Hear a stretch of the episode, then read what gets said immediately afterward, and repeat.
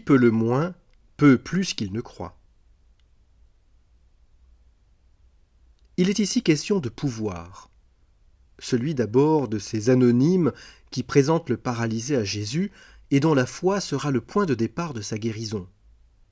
Ils n'ont pas de nom, ils ont mis celui qu'ils aiment en présence du Seigneur, c'est tout, mais cela a suffi. Ils savent désormais qu'ils ont ce pouvoir-là.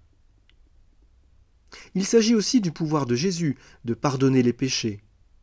Jusque-là, on pensait que seul Dieu avait ce pouvoir, mais Matthieu suggère ici que Jésus est fils de Dieu et donc qu'il partage le pouvoir de son Père. Cela ne va pas de soi puisque certains scribes, fins connaisseurs de la loi, contestent ce pouvoir.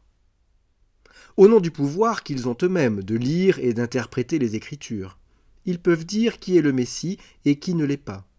Ils peuvent même accuser de blasphème celui qui prétendrait être fils de Dieu et le condamner à la lapidation.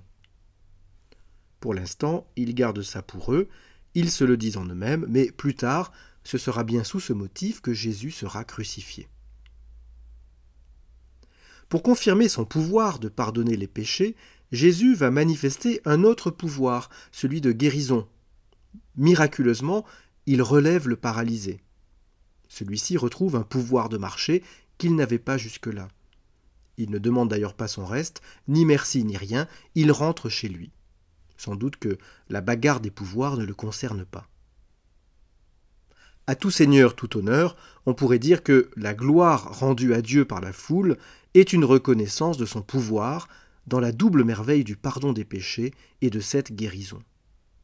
Pourtant, ce n'est pas la finale de notre histoire de pouvoir, car ce qui suscite l'enthousiasme des foules, c'est que ce pouvoir de Dieu a été donné aux hommes.